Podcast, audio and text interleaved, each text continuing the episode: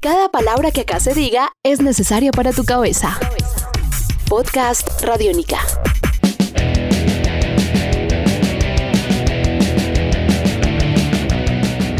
Somos Radiónica, somos radio pública, somos radio cultural. Bienvenidos a este podcast Radiónica, a esta nueva entrega. Mi nombre es Santiago Arango y esta serie se titula La cicatriz que deja el sonido. Ustedes dirán, ¿cómo así? Pues sí, el sonido nos marca de diferentes formas sin darnos cuenta.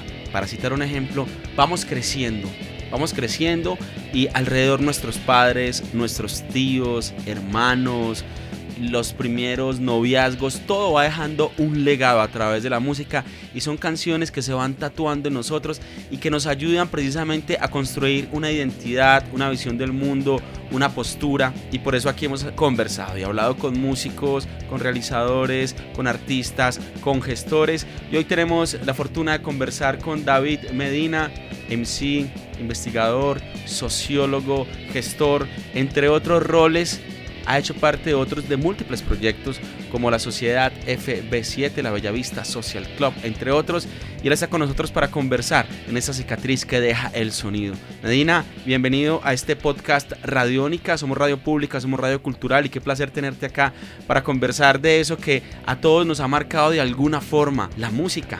Santi hermano, muchas gracias a vos, por supuesto, y a, a Radiónica, mi hermano. Un saludo muy especial ahí a toda la comunidad que ama la música. Empecemos hablando del encuentro de David Medina con la música. ¿Cómo le llegó la música a Medina? ¿Cuáles fueron las primeras canciones que le empezaron a llegar a David Medina? ¿En qué año nos podemos situar? Santi, la música yo creo que me llega por mi mamá y por mi papá. Eh, estoy hablando del 79, 80, eh, en mis primeros años de edad. Eh, tengo de esos años tengo muchos recuerdos, mi mamá escuchando Julio Iglesias, eh, mi papá escuchando mucho tango, también al Caballero Gaucho, a los Relicarios, eh, a Gardel y, y, mi mamá escuchando también todo esto que se ha llamado la música tropical de, Colombia, sobre todo producida en Medellín. Eh, al Loco Quintero, a Rodolfo Icardi, creo que esa música me marcó demasiado en mi infancia y cuando comienzo a tener memoria sobre la relación con mis tíos y con mis tías, llegó el rock con Queen, tenía 3, 4 años y ya estaba escuchando otro que muerde el polvo.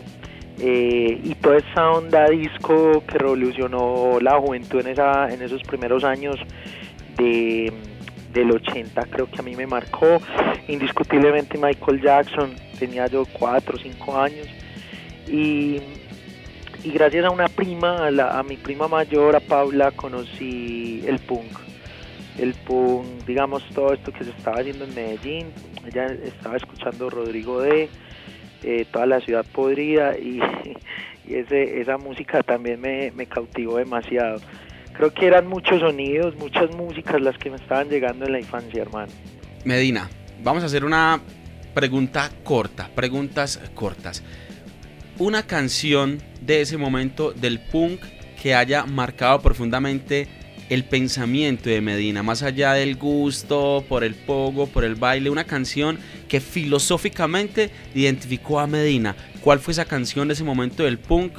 ¿De qué habla esa canción? ¿Quién la interpreta? Eh, dinero, dinero de la peste mutantes, hermano. Creo que esa canción me marca y todavía siento muchas cosas cuando, cuando la escucho por, por la angustia que esa canción representa, o sea, lo que narra, lo que significa el dinero en la vida cotidiana, eh, cómo, cómo esa canción y esas estrofas se relacionan con, con las carencias, con los anhelos, con todas esas eh, situaciones problemáticas generadas por el dinero. Yo creo que, que esa canción a mí me abrió los ojos. Estás escuchando Podcast Radiónica. Él es David Medina, conversamos en este podcast Radiónica, en la serie La cicatriz que deja el sonido. Mi nombre es Santiago Arango, arroba Santiago Canción en Twitter. Gracias por su compañía. Medina, ya hablamos de esos inicios, del acercamiento de la música a tu espíritu, cómo te permeó de tu padre, del tango, de la música tropical, de tus tíos, del punk, cómo se acerca. Ahora conversemos precisamente desde la música como un eje que relata la historia de la calle, la historia de los barrios y particularmente el hip hop como canal para lograr eso.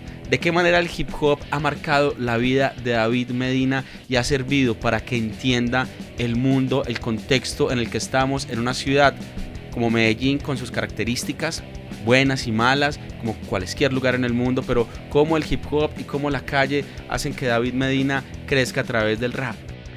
Santi, yo creo que el hip hop para mí ha sido toda la posibilidad de definitivamente vivir la ciudad y el mundo. El, hip hop me sacó del barrio, me permitió entender la calle y sus realidades de otra manera, me permitió leer la realidad de concierto lente, eh, pero además me permitió tener una voz, una palabra, una manera de denunciar las cosas.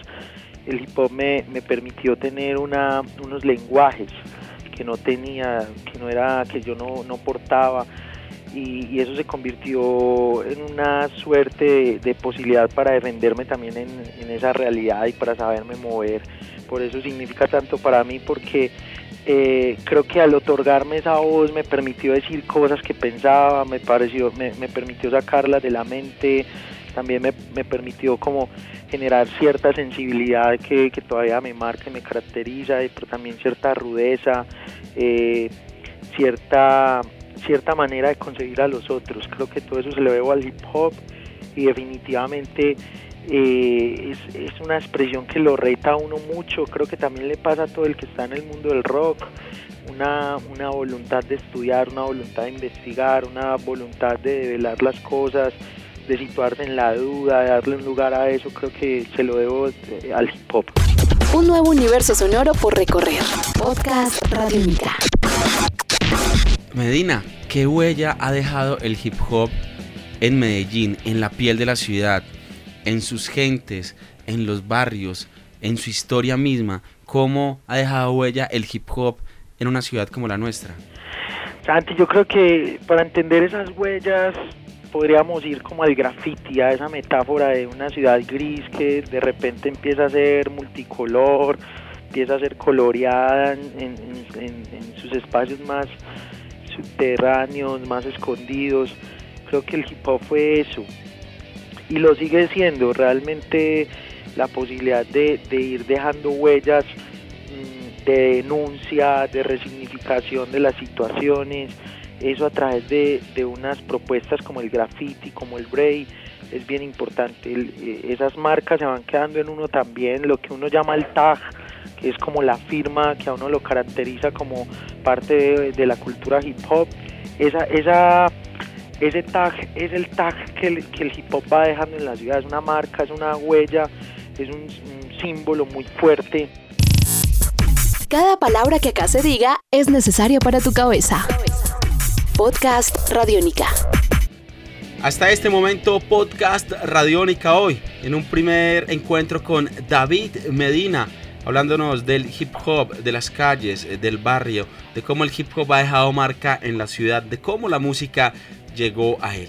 Soy Santiago Arango y en este podcast Radiónica, como en toda la serie, hablamos de esa cicatriz que ha dejado en nosotros el sonido. Escucha Radiónica, somos radio pública, somos radio cultural. Gracias por estar conectados con nosotros. Estás escuchando Podcast Radiónica.